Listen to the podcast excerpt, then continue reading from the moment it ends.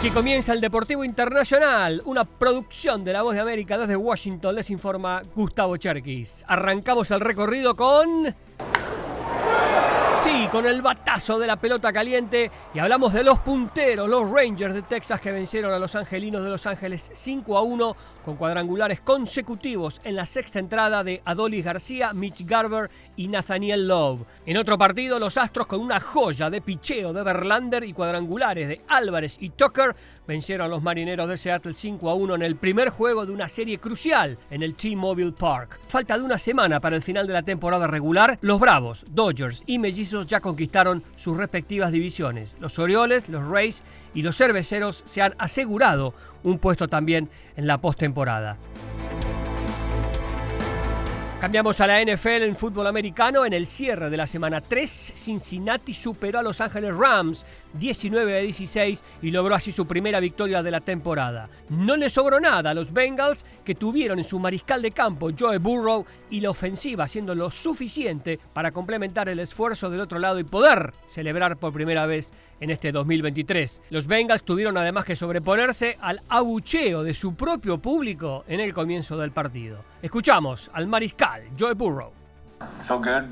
Nos sentimos bien, no hemos tenido ningún contratiempo hoy, pero esto irá día a día.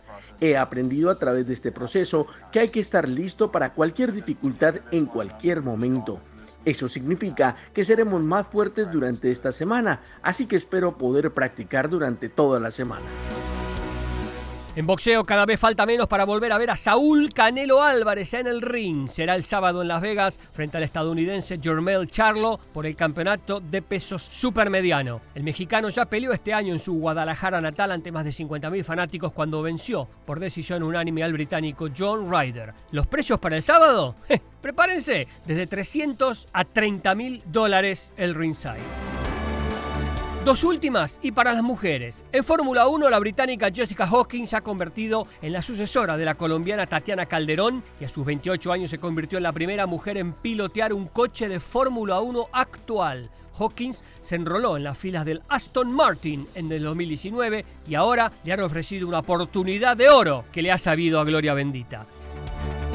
Y en fútbol, las Kansas City Current será el primer equipo en el mundo con un estadio que ha sido construido exclusivamente para mujeres. El nuevo recinto estará abierto al público en el 2024 con capacidad para 11.500 personas. Por la clase de superficie del pasto y por estudios científicos, estará hecho a medida para el cuerpo femenino.